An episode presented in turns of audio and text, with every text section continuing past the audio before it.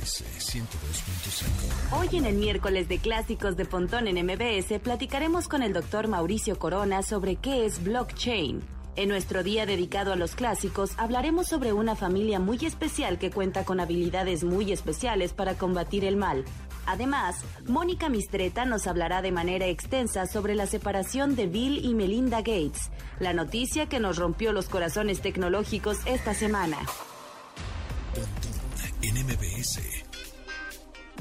Una hora de lenguaje analógico trascendido a digital.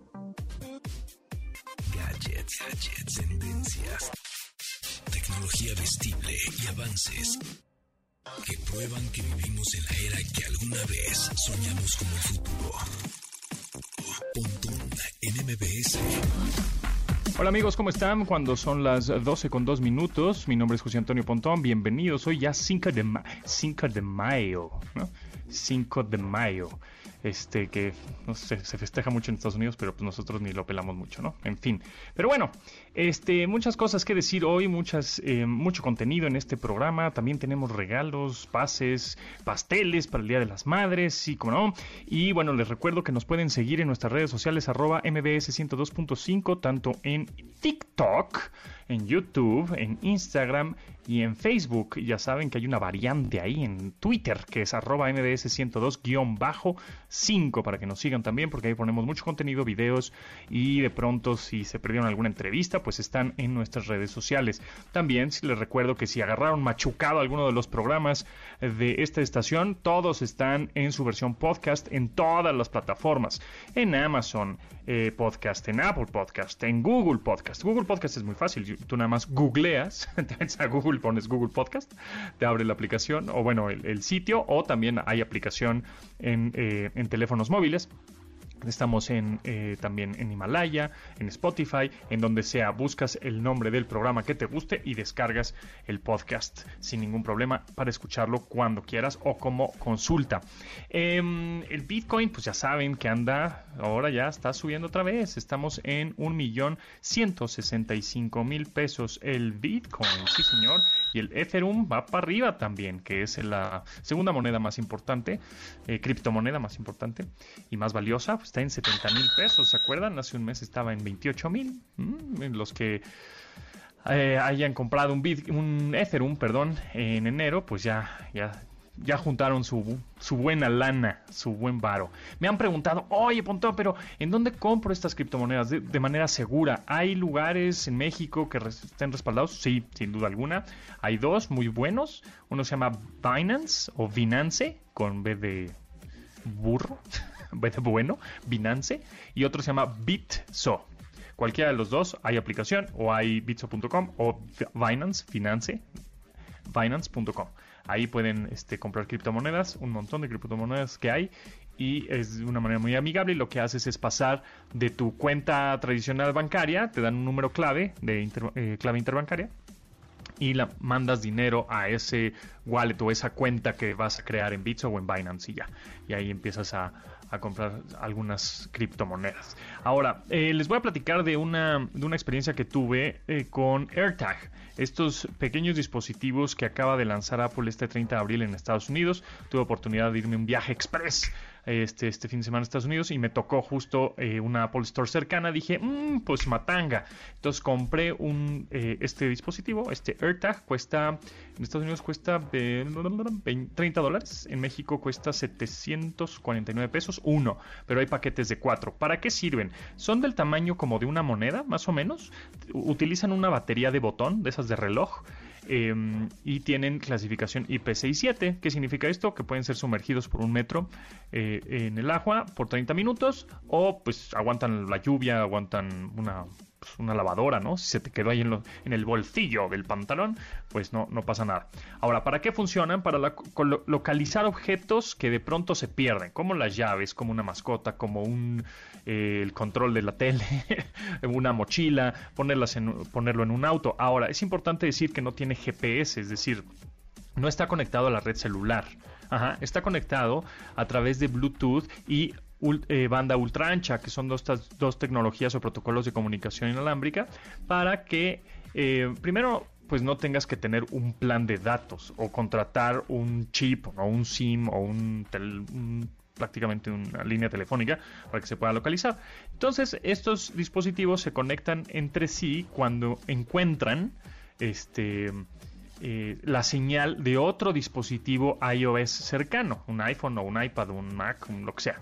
Entonces van haciendo una cadenita entre conexiones del AirTag. El del AirTag se conecta a un iPhone cercano de alguien, ¿no? Random, aleatorio, quién sabe quién, de quién sea ese iPhone.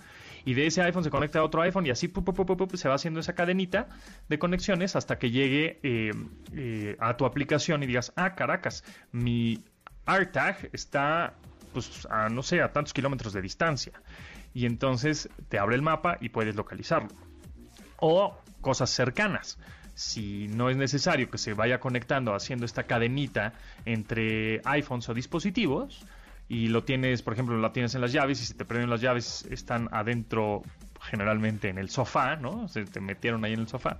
Este, digamos, están en tu casa, está cercano. Entonces, cuando eh, activas la aplicación, que es la de Find My o Encontrar, te va a decir eh, la dirección como si estuvieras jugando frío o caliente. Se va iluminando de color verde la pantalla de tu iPhone diciendo, ah, mira, cada vez estás más cerca y te va poniendo eh, también en número la distancia en metros que está ese AirTag cerca de ti. Y al final, si no lo encuentras, digamos, porque no lo ves, pero sabes que está ahí, puedes em, activar un sonido, porque este AirTag, este dispositivo pequeño, tiene una integra una bocina, la cual puedes seleccionar, bueno, puedes activar de manera remota con tu teléfono, con tu iPhone, y empieza a sonar y entonces ya sabes dónde está. Entonces, está interesante. Eh, ahorita yo lo puse en una maleta, así de viaje, lo eché al avión y dije, bueno, pues vamos a ver qué pasa, ¿no? Y ya cuando salió en la Ciudad de México la, la maleta en la banda, de donde están saliendo todas las maletas, pues sí me está diciendo está a 8 metros. Yo no la veía, pero el, iPhone me está diciendo tu AirTag este, está a 8 metros. Y entonces conforme se, va, se fue acercando la maleta hacia la banda donde yo ahí le iba a recoger, pues ya el iPhone te decía está a 5 metros, 4 metros, 3 metros, hasta que ya a los 2 metros ya la vi, ¿no? Con mis ojos y ya la saqué. Entonces, está interesante. Ahorita, eh, te digo, no funciona del todo perfecto porque hay muchas personas que todavía no tienen actualizado el sistema operativo 14.5 eh, de su iPhone y tampoco tienen AirTags, ¿no? Porque pues acaba de salir el 30 de abril, pero entre más eh, gente tenga actualizado su sistema operativo móvil eh, y tenga más AirTags, pues cada vez esta cadena, estas cadenitas de, de, conexiones que son cifradas y encriptadas, no va a haber ningún problema de que, ay, no, pues se robaron mi, mi AirTag. Este, eh, digamos, no, no va a haber problema, pues no, no van a saber de quién es, porque el número de serie ligado al AirTag está ligado a tu cuenta de Apple ID. Entonces, este, pues está, está padre, está interesante. Ahorita ya habíamos platicado de los Galaxy eh, Smart Tags que funcionan prácticamente igual, pero cada marca tiene sus eh, su compatibilidad, ¿no? El AirTag es para iPhone y para Apple. El, Samsung Galaxy este, SmartTag es para únicamente teléfonos con Galaxy. Entonces, todos se tendrían que hacer una cadenita de marcas con marcas, ¿no? Para, localizar tu dispositivo. Y bueno, pues empieza esta nueva categoría de producto que son estos localizadores para saber en dónde están tus cosas, tus llaves, tus maletas, tu mascota. Ahora, para las mascotas, ya se los había comentado cuando hablamos de los Smart Tags eh, de Galaxy.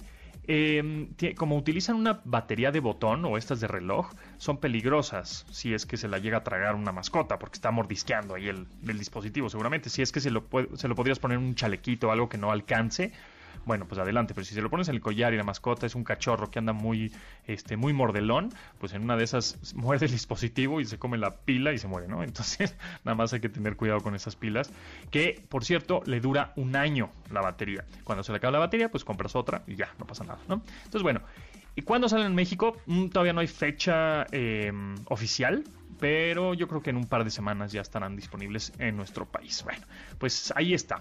¿Para qué utilizarías un AirTag, un localizador o un SmartTag o uno de estos dispositivos? Contéstenos en arroba pontón en MBS, que es nuestro Twitter. Pónganos, no, pues en las llaves, no, pues en la mascota, no, pues en el perro, no, pues en el, ¿en qué? ¿Qué otra cosa? En, la mochila, en la mochila de mi hijo, ¿no? Puede ser una buena opción. En el coche, porque quiero espiar hacia dónde va ese coche, etcétera. Contéstenos, eh, ¿para qué utilizarían un localizador así?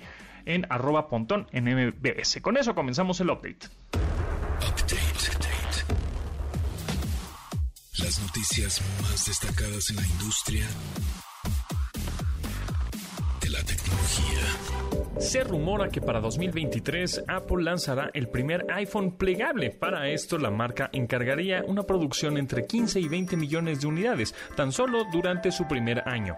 Especialistas en tecnología creen que los smartphones plegables pronto cobrarán mayor relevancia hasta ser imprescindibles y entre las diferentes opciones creen que Apple será la mayor ganadora entre los dispositivos. Vale la pena mencionar que esta no es la primera ocasión en que se hace público el rumor de un iPhone plegable pues se cree que el teléfono estará disponible en 2023. Sin embargo, Apple aún deberá trabajar en algunos retos para concluir el desarrollo de tecnologías clave de pantallas flexibles y optimizar la fabricación de sus componentes a gran escala. NMBS 102.5 Bill y Melinda Gates anunciaron el final de su matrimonio a través de sus cuentas de Twitter y con el mismo mensaje, después de 27 años de estar juntos. En la información, la pareja explica que no ven posible su crecimiento como pareja para la siguiente fase de sus vidas.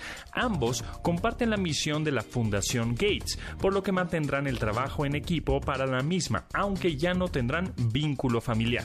Esta noticia rompió con las redes el lunes pasado cuando se dio a conocer la información, pues desde el año 2000 los Gates trabajaron juntos para poder hacer su fundación, la cual es una de las más grandes en este planeta.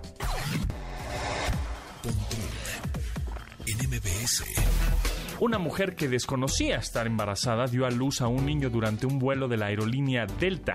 La Lavinia Monga volaba de Salt Lake City a Honolulu cuando fue asistida para ayudar al nacimiento de su hijo Raymond, quien estaba en la vigésima novena semana de gestación. Esta situación tomó por sorpresa a todos en la familia de Lavinia, quien desconocía por completo su embarazo. Afortunadamente para ella, durante su vuelo, había suficientes personas que la asistieron durante el proceso, tal como el doctor Dale Glenn y tres enfermeras, quienes ayudaron a que el alumbramiento se diera sin mayor problema. Tras el suceso, la madre abrió un GoFundMe, el cual ha recaudado ya hasta 6 mil dólares al momento en MBS. Marvel Studios dio a conocer en un video todos los filmes que se estrenarán entre 2021 y 2023, donde mostraron algunos ya conocidos como Black Widow y Shang-Chi and the Legend of the Ten Rings. Destaca que para el 8 de julio de 2022 se estrenará Black Panther Wakanda Forever, cinta que dará continuidad a la entrega que protagonizó Chadwick Boseman y que tras su muerte ha despertado dudas sobre el posible desarrollo de la historia de la secuela. Además, Marvel también también liberó imágenes de otras películas de la fase 4 de su universo cinematográfico, como la segunda entrega de Capitana Marvel, la cual llevará por nombre Eternals, y algunas otras más. NMBS 102.5 Miércoles de clásicos, así es, y tenemos una caricatura clásica que me encantaba. No sé si muchas personas la vieron. Eh, pero fue una de las que me hizo geek. Me encantaba esta caricatura definitivamente, tener poderes biónicos. Vamos con esto, la familia biónica.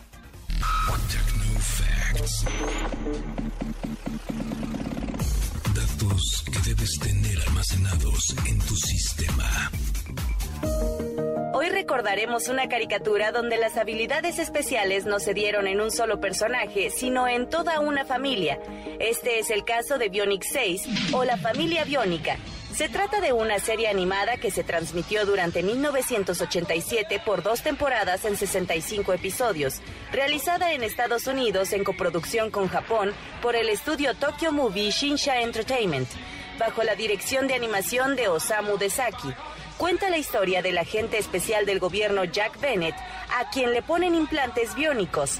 Al tomar vacaciones con su familia, una avalancha los sorprende y les cae una sustancia radioactiva, la cual los deja malheridos, pero el agente Bennett usa sus facultades biónicas para poder salvarlos a todos, aunque termina por revelar su identidad y poderes. El percance químico pone en riesgo la vida de la familia, por lo que todos recibieron implantes biónicos para poder sobrevivir. Los seis adquieren sus poderes al activar su anillo especial y una computadora de muñeca que con el contacto y la frase poder biónico les da habilidades sobrehumanas. Ellos enfrentarán al malvado Doctor Escarabajo, quien quiere hacerse de los poderes de la familia para poder ser inmortal en compañía de sus secuaces. Super caricatura, la verdad. Pero tenemos regalos, amigos, tenemos regalos. Alberto Vázquez es un cantante y actor mexicano, nacido en Guaymas, Sonora, en 1940. Fue integrante de la generación de la época dorada del rock and roll mexicano y presentará un concierto por streaming especial para las madres, con orquesta en vivo. La cita es este viernes 7 de mayo a las 9 de la noche vía streaming. Tenemos 5 accesos y lo único que tienes que hacer, porque son bien barco en este programa, nada más es mandar el correo a premios.mbs.com y vas a tener uno de estos accesos. Recuerdo, la cita es el 7 de mayo a las 9 de la noche. Alberto Vázquez con eh, orquesta en vivo, especial del Día de las Madres. Premios arroba mbs.com. Bueno, que quiero recordar la época loca de ayer cuando teníamos 16.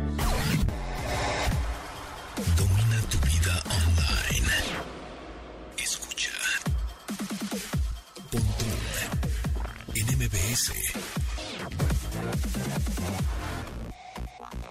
Twitter, arroba. Pontón en MBS.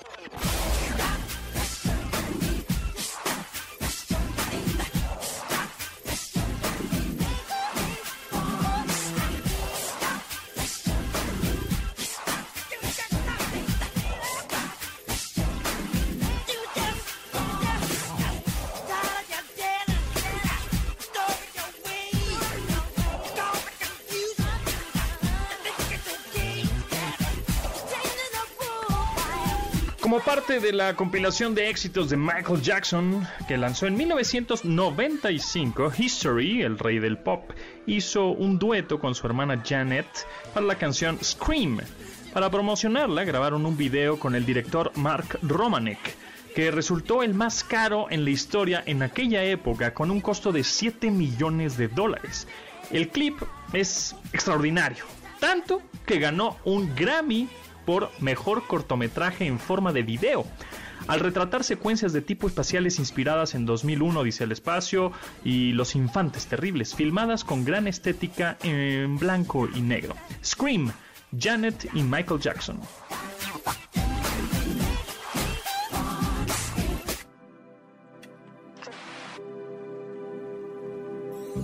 God, can't believe what I saw as I turned on the TV. This evening, I was disgusted by all the injustice, all the injustice.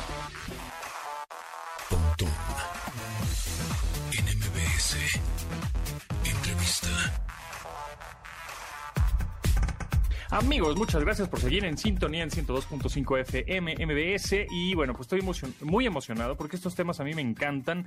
Hablar de tecnología, del futuro, de la próxima década, que si Internet de las Cosas, que si inteligencia artificial, que si el aprendizaje de máquinas, robótica, realidades, realidades mixtas y bueno, cuánta cosa, programación, bla, bla, bla, que eso va a dominar definitivamente a partir del 2030, lo vamos a ver más popular. Sin embargo, en esta ocasión me gustaría platicar un poquito más acerca de blockchain, que todo el mundo así como que hay las criptomonedas, pero y, y- y- y atrás de la criptomoneda, pues la tecnología es blockchain, pero además, ¿qué más se podría utilizar con blockchain? Y es por eso que nos acompaña el doctor Mauricio Corona, presidente de BP Gurús, para platicarnos acerca, y bien, de manera de peras y manzanas, palitos y este, plastilina, eh, Kinder y para todos, ¿qué es el blockchain? Mauricio, ¿cómo estás? Un gusto.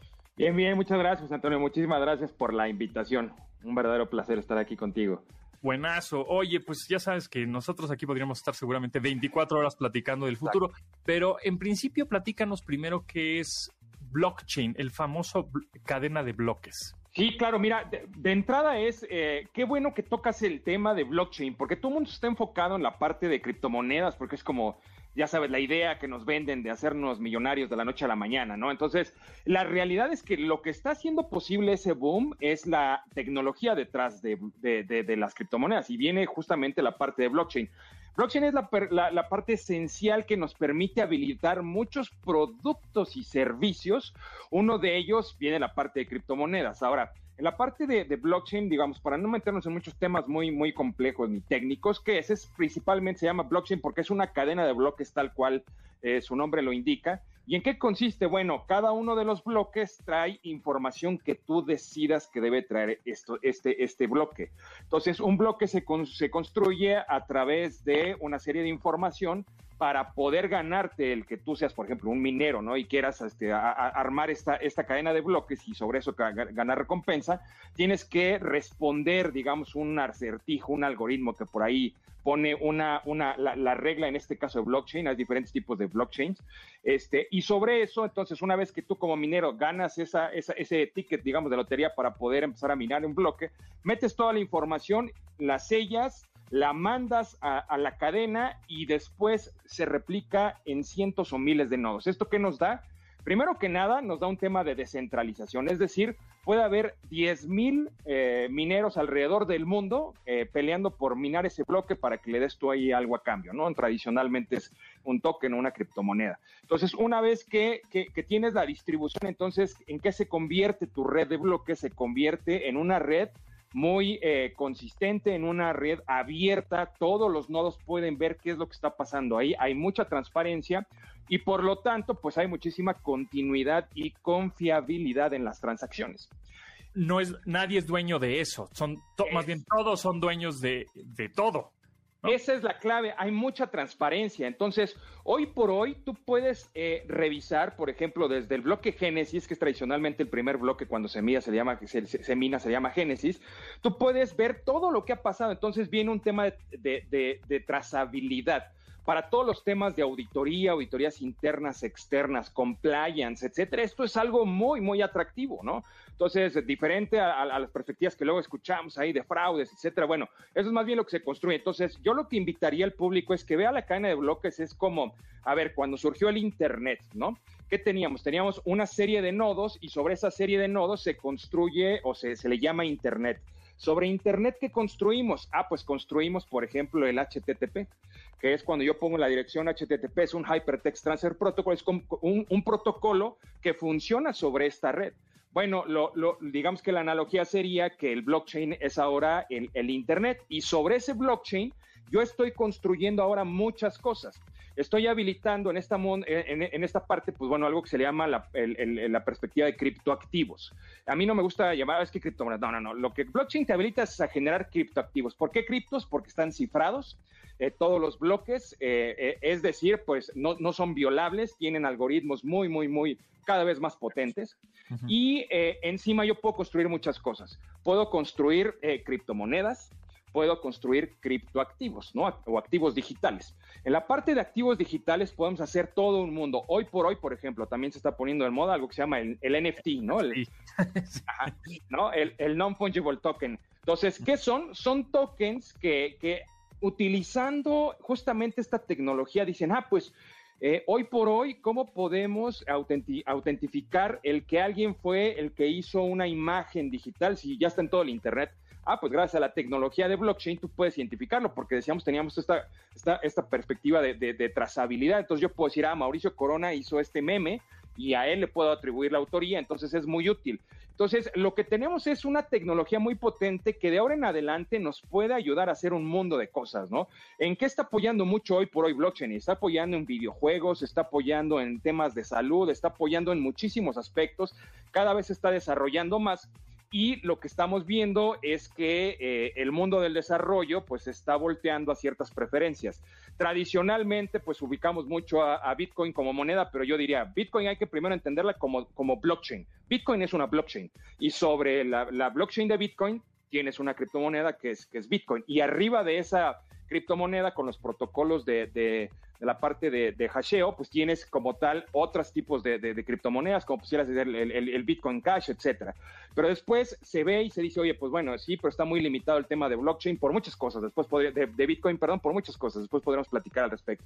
Entonces sale, por ejemplo, Ethereum. Ethereum es otro tipo de blockchain que está evolucionando y que está justamente convocando a muchos desarrolladores en el mundo a, construir cosas arriba. Y entonces, por ejemplo, los NFTs más famosos se están montando sobre la blockchain de Ethereum, ¿no? Entonces tú tienes la blockchain de Ethereum, que a su vez, pues puedes generar una criptomoneda como es el, el ETH, ¿no? Sí, que hoy por hoy, pues vale alrededor, no sé, está alrededor de 5 mil pesos mexicanos, ¿no? Este, y que por otro lado tienes todo un ecosistema de algo que se llama DApps, Decentralized Applications. De hecho, todos los NFTs funcionan a través de Decentralized Applications. Son aplicaciones descentralizadas en las cuales tú puedes generar todos los tokens que quieras. ¿Para qué? Para poder hacer lo que, lo que a ti te, te más te llame la atención, ¿no? Entonces el mundo de posibilidades se abre. Entonces, ese blockchain, esta tecnología de blockchain o eh, de cadena de bloques, no únicamente es para criptomonedas, sino para criptoactivos, y esos criptoactivos se pueden traducir en ponerlo en un sistema de un hospital, en un, obviamente en un banco, ¿no? Evidentemente, ¿no? Para tener cierta auditoría, o también en empresas muy grandes, ¿no? De telecomunicaciones, por ejemplo, para saber quién hizo qué. No estamos hablando que la blockchain únicamente funciona a través o de dinero, ¿no? Sino Exactamente. es como una auditoría eh, general o universal en donde saben perfectamente quién hizo qué en, en, qué momento o qué transacción hizo, no necesariamente dinero, pero de archivos, este, mandó algo, quién lo hizo, o quién mandó, o quién compró también una obra de arte, ahora en NFTs, etcétera. Exacto, exacto. Fíjate que muy curiosamente hoy por hoy escuchamos muchas características de blockchain y te dicen las principales, ¿no? Es descentralizada, después auditable, es abierta, este, ¿no? Todo el mundo que participa en el blockchain conoce el, y tú puedes tener tu propio nodo, pero nadie habla de la característica principal desde mi punto de vista, que es la versatilidad. Tú puedes utilizar la tecnología de blockchain para todo lo que se te ocurra. Por ejemplo, si la Organización Mundial de la Salud, de la Salud hubiera empezado a hacer un mapeo de, de por un ID de persona ¿Quién, quién, quién ya se hizo las pruebas de COVID? ¿Quién no se las ha hecho? ¿Quién ya se vacunó? ¿Quién no se ha vacunado? ¿Quién? Podríamos tener ya hoy una base de datos mundial que nos dé la información de todos los ciudadanos y solamente con un ID, ni siquiera necesitamos saber nombre y apellido, ¿no? Este, la OMS no necesita saber que Mauricio Corona. Encriptado, claro. Todo, todo encriptado y todo, ¿no? Entonces, imagínate el potencial que tenemos. Entonces, aquí vamos mucho a esta versatilidad, lo que nos ofrece es justamente toda esta perspectiva que tenemos mucho este, los mexicanos, los latinoamericanos, de empezar a idear cosas, a crear cosas, somos muy creativos. Entonces, es por eso que es una gran revolución, ¿no? Yo diría que más allá de la revolución de las criptomonedas, la revolución real viene en todo el tema de blockchain, ¿no? Ahora, ¿por qué está explotando? Pues bueno, la, la, la, parte de la narrativa detrás de las criptomonedas es mucho el tema de la anarquía, ¿no? Entonces, no, esto es descentralizado, ya no queremos que nos controlen bancos centrales. Entonces, está teniendo muchísimo éxito por ese lado. Pero también empezamos a ver otros movimientos muy interesantes, ¿no? A través de toda la parte de tokens, no precisamente de monedas. Se nos va el tiempo volando, eh, Mauricio Corona, presidente de DT Curus. Este, a ver, pero la pregunta es, al final, para el usuario final, va a decir, híjole, igual nos van a controlar, nos van a auditar, nos van a fiscalizar, saben perfectamente quién soy, qué hago, qué movimientos tengo. ¿Sí o no? Así es, el punto es, una blockchain se puede programar de muchas formas. Eh, hoy por hoy, de hecho, algunos de los aspectos que le reclaman a, blockchain es que, ah, es que me, me puedes rastrear. No, de hecho es anónima. Tú con un solo ID puedes saber que en este caso es el wallet, es tu, tu wallet digital, tienes un ID, y ese ID a quién le pertenece nadie lo sabe.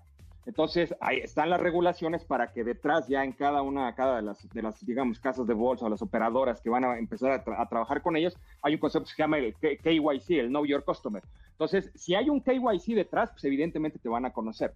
Pero hoy por hoy, una de las principales características por las que se ha movido y ha crecido Bitcoin en los últimos 12 años es por el tema de anonimato. Entonces, tú puedes decidir sobre los proyectos y los desarrollos, se conoce, no se conoce, eh, va a ser un blockchain público, va a haber una blockchain privada, va a ser una blockchain híbrida. Todas esas definiciones tú las puedes hacer dependiendo de qué, del proyecto que quieres lanzar al mercado. Entonces, es totalmente personalizable y ahí son las bondades. Entonces, la respuesta a tu pregunta es, todo depende de qué es lo que tú quieras. Ok, ok, buenísimo. Híjole, se nos va el tiempo volando. La verdad es que está muy buena la plática y yo creo que te voy a entrevistar en varias ocasiones porque me gusta mucho platicar con eh, gente que sabe del futuro y qué es lo que viene, ¿no? Y que hay que entenderlo porque luego la gente, no, no, no, yo eso no lo entiendo. No, a mí no me pongan ese telefonito o esa aplicación, yo no sé. Híjole, pues más bien es igual y no la vas a usar, pero tienes que saber de qué se trata porque es lo que viene y si no te van a agarrar y te vas a confiar y te vas a... eh, Camarón que se duerme se lo lleva a la corriente y así. Exactamente. Entonces, bueno, pues hay que estar ahí atentos. Muchas gracias, doctor Mauricio Corona, presidente de DP Gurús. Ahí estamos en contacto y muchas gracias. Claro que sí, con muchísimo gusto, José Antonio. Hasta la próxima. Hasta luego.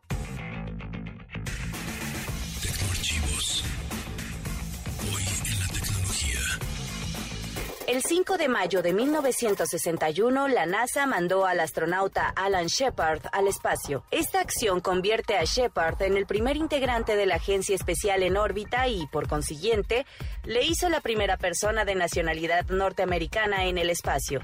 Durante su viaje, hace un vuelo suborbital de 15 minutos a bordo de la cápsula de Mercurio Freedom 7 alcanzó una altitud de 115 millas y logró experimentar hasta 5 minutos sin gravedad.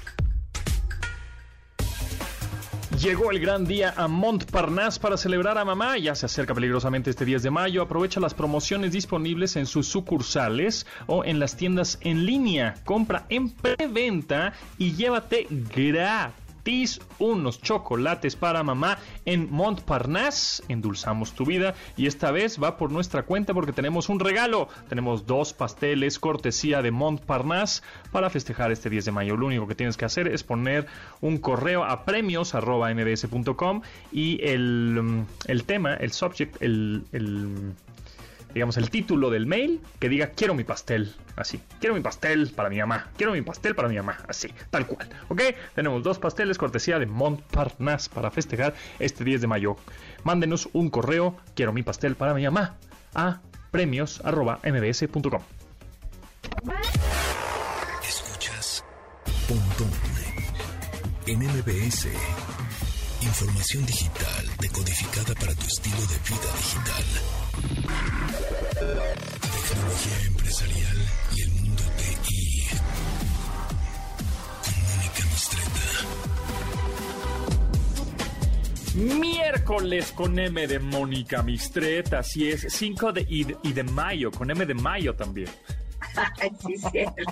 Hoy sí es puras M&M's. Este, ¿Cómo Yeah. estás, Mónica? Muy bien, tú, Pontón. Sí, es cierto, tú eres M&M. Emanem, yo soy Emanem. Claro, claro, muy bien.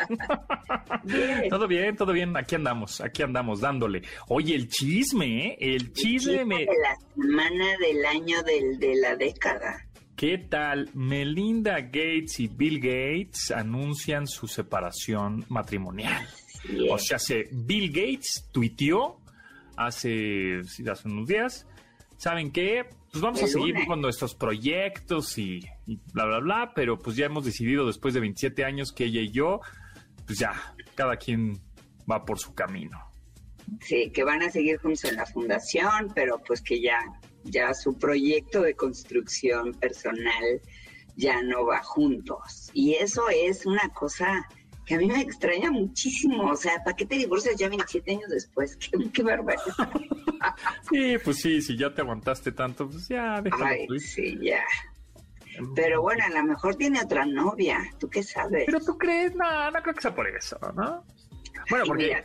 bueno, Jeff Bezos se divorció de Scott McKenzie un poco por eso. Tenía otra novia. Porque, ajá, hubo ahí una, un, una cue- un cuerno por ahí. Sí.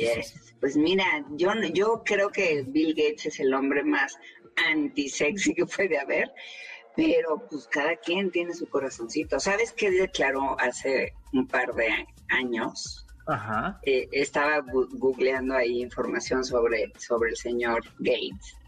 Y hace un par de años, en una, en una charla que tuvo con la fundadora de eh, Evernote, que probablemente mucha gente use, Sí. eh, le, le preguntaron cuál había sido su peor error en ese momento. Él dijo que su peor error había sido decir que no había que salir de vacaciones. Ajá. porque él era un convencido de que si estás construyendo una empresa y estás, eh, además, una empresa que se dedica a la construcción de una plataforma de software, tienes que dedicarte en cuerpo y alma a eso. Él no creía en los fines de semana, él no creía en las vacaciones. ¿Quién demonios puede estar con un- una persona como esa? Obviamente, por eso se casó tan tarde, se casó en los, a los treinta y tantos años, porque hasta entonces, porque ya tenía novia y seguramente era Melinda, se dio cuenta que pues sí había que salir de vacaciones, ¿no? Pero ¿qué Ajá. crees? Que de todas maneras, no, en realidad, en el fondo, en el fondo, sigue convencido de que hay que trabajar y trabajar y trabajar, porque resulta que por el hecho de haberse distraído, Ujú. lo dijo en esa misma charla, eh, eso permitió a Google construir Android. O sea, se confió. El hecho que él se haya distraído Porque se casó, porque empezó a ir de vacaciones, porque le gustaba, empezaron a gustar los fines de semana, hizo, pero fíjate la palabra que usó, ¿eh? que, es- que le permitió, o sea, eh, usó esa palabra, allowed. Eso le permitió a Google hacer Android y que Claro. entonces este es un mercado en donde winner takes it all. Ent- y efectivamente Google se quedó con la otra plataforma que no es Apple en el mercado de los de los Teléfonos. dispositivos móviles, ¿no? En los teléfonos, básicamente. Pero pero eso le puede muchísimo. O Sí, es un cuate competitivo, es un cuate que, y, y efectivamente es, es eso, o sea, que caballo que alcanza gana y entonces hemos eh, lo hemos visto en muchas marcas que se confían, que se duermen en sus laureles, BlackBerry, Palm, este, hasta los medios tradicionales de comunicación, hombre, que y no, y llegó Netflix y los medios y llegó Android y BlackBerry se fue y llegó, y querían Windows Mobile y Windows Phone y pum llegó Android también, ¿no? Entonces es justamente, pues Bill Gates sabe que no no puedes aflojar tantito distraerte. no, ajá, no puedes dejar el paso. O sea, te alentas, te confías, te, ¿no? Y, y- y puede ser que la tortuga te gane, ¿no? Por más liebre que seas. Entonces, eso está muy cañón. Y bueno, Melinda Gates, este, tiene 56 años. Se casaron en 1994. Y Gates tiene, Así bueno, es. Bill tiene 65. O sea, se llevan casi 10 años, ¿no? De, De edad. De edad. Y, y bueno, yo lo, yo lo, yo los he visto en entrevistas y en algunos documentales y eso.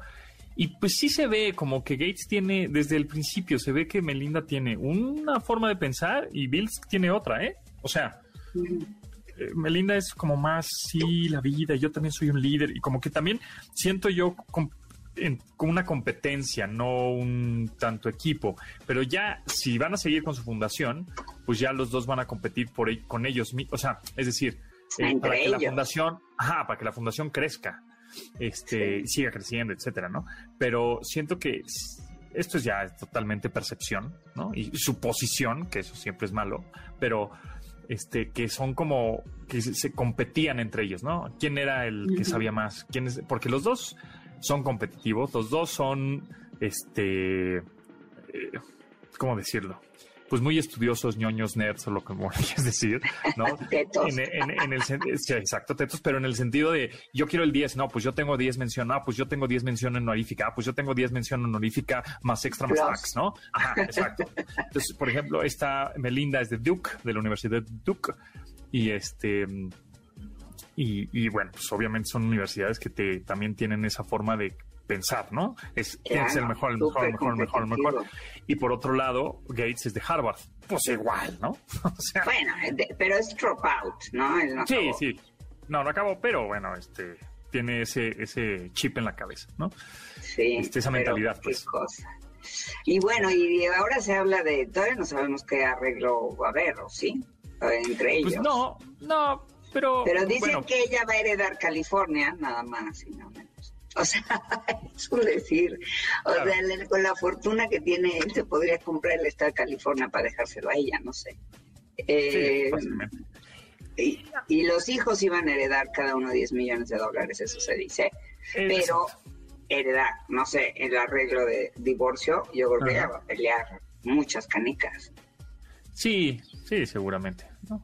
Seguramente. A ver, No, ¿en qué, es, lo, en qué- es, la- es lo menos que se merece oír. en qué acuerdo termina?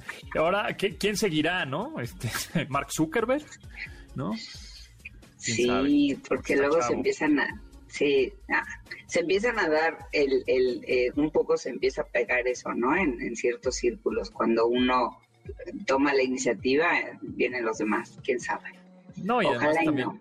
Era como también un role, role model, ¿no? Del matrimonio. Decir, no, mira, Sí. Melinda y Bill son este matrimonio que hizo una fundación. Es más, se llaman, su fundación se llama igual. Bill y Melinda Gates, Melinda y Bill Gates, ¿no? Su fundación. Sí. No, pues es un role model del matrimonio. Tenemos que ser como ellos. Y toma la papa, que no es cierto, ¿no? Este, y ya sabemos perfectamente que son decisiones que no se toman de un día a otro. O sea, esto ya también se lleva, y más a esos niveles, ¿no? Que Uy, un- sí, un- una separación así. Claro, es escándalo, es, son acciones, son todo se juega ahí, ¿no? No nada más es decir, de un día a otro pones un tuit de, pues ya me tiene hasta el gorro esta chava, ¿no? O al revés, me tiene hasta el gorro este compadre. Entonces, este, bueno, pues ese es la el tecnochisme de esta semana. El tecnochisme, sí. Pero está buena, está buena, hay que seguirlo, buena, hay que seguir. Así es. Bueno, este, Mónica, no te me vayas porque al rato vamos a platicar ahora sí de, de la democratización de los datos. ¿Qué es eso? ¿Con qué se come? Ahorita Mónica nos explica. La tecnología ya es parte de nuestra vida. No esperes a que el futuro nos alcance. Pontón en MBS. Domina tu vida online. Escucha. Pontón en MBS. Regresamos con Mónica Mistreta. Hoy es miércoles con M de Mónica Mistreta, 5 de mayo, M&M. Este, y eh, vamos a hablar ahora sí de la democratización de, la, de los datos, de la data. ¿Qué significa? ¿De qué, se, qué- qué- ¿De qué me estás hablando? Explícamelo bien y bonito y con peras y manzanas. Bueno, mira, recientemente tuvimos una mesa redonda con unos 20 directores de sistemas de empresas muy, muy grandes, muy importantes, y el tema fue ese, democratización de los datos. ¿Con qué objetos se democratizan los datos? Eh, pues para que cualquier usuario sin conocimientos técnicos pueda acceder a esos datos de una manera fácil y analizarlos desde su propia eh, perspectiva, desde su propia función dentro de la empresa. Ahora, el objetivo final es, pues, encontrar eh, patrones, encontrar eh, respuestas a, a las eh, situaciones que están alrededor de- y dentro de la empresa también los, los recursos con los que cuenta para hacer frente a los cambios de la demanda, la experiencia de los usuarios y con eso tomar mejores decisiones que estén orientadas a crecer el valor del negocio, la satisfacción de los clientes, en fin. Eh, esto es algo que se ha perseguido durante años. La primera vez que yo escuché de democratizar los datos, yo creo que fue hace unos 15 años seguramente, eh, ya se hablaba de quién es el dueño de los datos. Vamos a dejar que los usuarios mortales, eh, comunes y corrientes del negocio, hagan uso de estos datos cuando nos hemos eh, nosotros, los directores de sistemas, eh, preocupado tanto porque los datos estén eh, todos eh, perfectamente or- ordenados, organizados en estos data warehouses o en, en el data lake o en toda esta terminología de, de, de dónde se guardan los datos. Y entonces va a venir un usuario y me va a hacer, se va a empezar a meter y hacer queries y hacer cubos que se llamaban entonces, y creo que todavía aplica el término. Y entonces me van a hacer un desastre de los datos, en fin. La cuestión es que les preguntamos a este grupo de 20 CIOs, oigan, eh, ¿ustedes qué piensan? Y la mayoría dijeron que es una cuestión no de dinero, no técnica, sino de cultura. Sigue siendo una cuestión de cultura, en donde en la organización hay directores que no quieren que todo el mundo sepa qué onda con los datos, o sea, qué onda con sus recursos o con sus ingresos o con sus clientes. Eh, hay otros lugares en donde los los usuarios no saben qué hacer con los datos, aunque se los pongas en charola de plata, aunque les des un buffet y les digas, mira, aquí están todos estos datos, sírvete. no saben qué preguntar, no saben dónde, no saben este, qué preguntas son las que deben de hacer. Em, entonces, aun cuando ya existen todas las herramientas eh, para hacer la democratización un proceso que sea además continuo, la gente muchas veces le tiene miedo a los datos o cuando los tiene enfrente no sabe qué hacer con ellos. Por lo tanto, un poco la conclusión fue que esto es un proceso también de culturización o de evangelización, que sí está en manos de los directores de sistemas hacer, porque porque a ellos les conviene, ¿no? Que no sean los únicos dueños del, almacenamiento y del uso de los datos, porque entonces se les triplica o cuadriplica la, la chamba. Si yo puedo tener acceso a los datos directamente y y hacer mis propios análisis, pues estoy ayudando no solo al director de sistemas, sino al negocio completo. Pero, insisto, esto es una labor que sí tienen que venir además con un sponsorship, con un patrocinio de la alta dirección que esté convencido de que está en su mejor interés también que toda la gente, al menos los que tienen que tomar decisiones importantes, tengan acceso a los datos adecuados. Datos que tienen que tener una gobernanza y una y, toda una limpieza previa y un perfecto orden para que sean los datos correctos, porque si metes datos malos, pues vas a sacar respuestas malas. Entonces, ¿quién, quién es el que hace eso? es decir, eh, eh, el que da los datos buenos y el que hace toda una tabla bonita con datos y etcétera, para que después los demás puedan traducirlo y de, y de ahí tomar buenas decisiones. Bueno, ese ha sido siempre el, el, el, santo grial, ¿no? Este, ¿quién, quién, si, ¿Quién tiene los datos? Eh, ¿cuál, es, ¿Cuál es el dato correcto de las ventas? ¿Quién lo tiene? ¿El, que, ¿El director de ventas o el de finanzas? ¿O lo tiene el de inventarios, el de compras? O sea, ¿quién tiene los datos de cuáles? Cuál los datos siempre, ajá, los datos siempre es como, como alguien los interpreta. Entonces, por más que suene ah, mira, bajamos, pero alguien más lo interpreta, no, pero bajamos, pero eso está bien, ¿no? O sea, luego pasa eso. Fíjate que no, este mes no vendimos mucho. Ah, pero sacamos el inventario. Entonces, o sea, no, como que siempre, siempre, habrá puntos de vista, pero en fin, lo, importante es que si efectivamente tú tengas, primero que nada, un orden de los datos y que, y que solo haya una fuente de la verdad, no que haya cinco fuentes de la verdad, ¿no? Eh, y una vez que tienes eso, que estén con una gobernanza adecuada, que, sepamos eh, dónde se guardan, cómo se guardan, cómo están clasificados y que el acceso también esté de alguna manera regulado. O sea, ya hay muchísimas herramientas que te dicen quién tiene acceso a qué información y entonces tú poderle dar a cada persona el acceso a los datos que le correspondan y que esa persona también tenga la suficiente, eh, no sé, como eh, esta, curiosidad y combinada con sentido común de qué debo de preguntar, ¿no? Porque eh, uno de los CIOs decía, es que se necesita un batidor de datos, o sea, alguien que sepa hacer la mezcla correcta y, encontrar los patrones que debe encontrar. Porque si no sabes, por muchos datos que te den, no vas a unir los puntos y de la manera más objetiva posible tener el análisis, porque siempre podemos caer en eso, ¿no? De, de, estar traduciendo cosas a tu conveniencia o a la conveniencia de la empresa o, a, tu, la conveniencia de tu trabajo porque lo quieres este, conservar, tu chamba, ¿no?